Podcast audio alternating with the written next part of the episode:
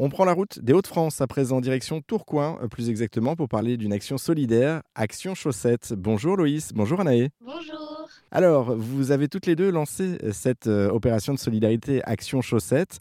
En quoi ça consiste exactement cette action? Alors en fait, Action Chaussette, c'est une, une, action solidaire. Donc en fait, on récolte des fonds sur une cagnotte et avec l'argent récolté, on achète des chaussettes bien chaudes pour les sans-abri. C'est une action que vous avez commencé à mener il y a combien de temps déjà? C'est la deuxième année si je ne me trompe pas, non? Euh, Nous, ça fait deux ans. Nous, c'est la deuxième année. Et il y a trois ans, c'était un de nos amis qui le faisait. Et euh, parce qu'il avait remarqué que beaucoup de sans-abri ne portaient pas de chaussettes. Et du coup, il a eu l'idée de faire Action Chaussettes dans le but de les aider. Et pourquoi vous, vous avez pris le relais justement il y a quelques, il y a quelques temps de ça alors? Bah Parce que on aime beaucoup euh, pouvoir se rendre utile. Donc là, on était contente de pouvoir euh, reprendre le flambeau d'un projet euh, qu'on aimait bien en fait.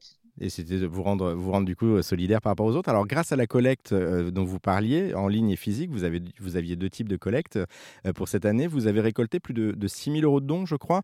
Et vous avez acheté combien de paires de chaussettes du coup pour les sans-abri? On a acheté plus de 3 500 paires de chaussettes. Ah oui, ça en fait quand même des paires de chaussettes. Et qu'est-ce que vous en avez fait après? Vous les avez pas gardées du coup? Alors en fait, après euh, les avoir achetées, on, a appelé euh, des associations qui euh, venaient les récupérer et après, comme ça, elles pouvaient les distribuer à des sans-abri, par exemple lors de maraudes.